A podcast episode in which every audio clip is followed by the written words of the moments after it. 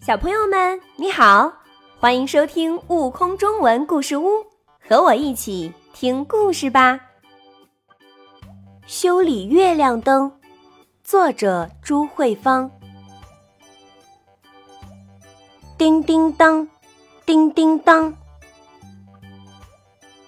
熊大叔的修理铺里，每天都会传出他忙着修东西的声音。如果没有顾客登门，熊大叔就会吆喝着唱歌：“修锅喽，我修的锅呀，烧出饭来喷喷香。修盆喽，我修的盆呀，要多少清水也不会漏。修壶喽。”我修的壶呀，烧起开水咕噜噜。修伞喽！我修的伞呀，多大的雨都挡得住。这一天，修理铺门口来了长耳兔，他在门口探头又探脑。熊大叔笑呵呵的问：“小家伙。”你想修点啥呀？长耳兔眨眨眼睛。嗯，熊大叔，你样样都会修吗？那当然。熊大叔把胸脯拍得砰砰响。长耳兔高兴地说：“那请您修修月亮灯吧。”啥？月亮灯，对呀对呀。长耳兔认真的说：“昨天晚上我看见月亮灯坏了，就只剩下一个弯角啦。”这个，熊大叔为难了。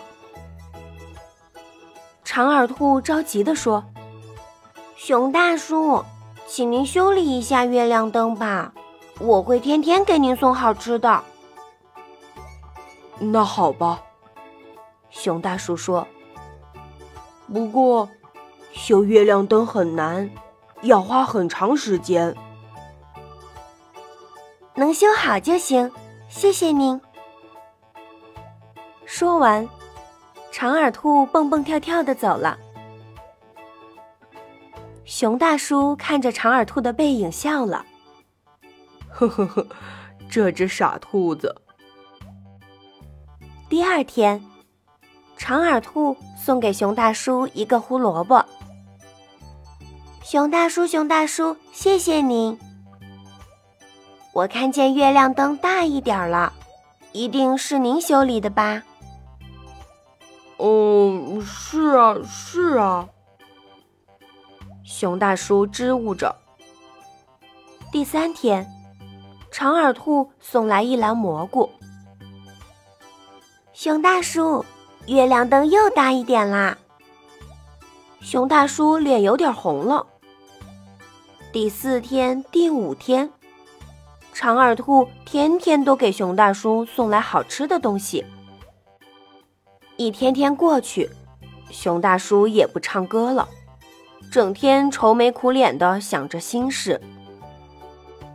第十天，长耳兔蹦跳着来了，他抱着熊大叔说：“谢谢您，熊大叔，月亮灯又变圆啦。可是我没什么东西给您了。”熊大叔的脸通红通红。我不能拿你的东西。你把以前拿过来的东西都拿回去吧。为什么？长耳兔奇怪的问。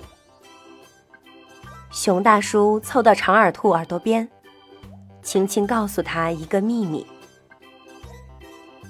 说完后，熊大叔觉得浑身都轻松了。长耳兔听了很高兴。谢谢您告诉我。但东西您还是留着吧，以后我再也不怕月亮灯会坏掉啦。熊大叔到底对长耳兔吐露了一个什么秘密？你知道吗？更多精彩有趣的故事，请关注订阅“悟空中文故事屋”账号，快来收听有生命的启蒙故事。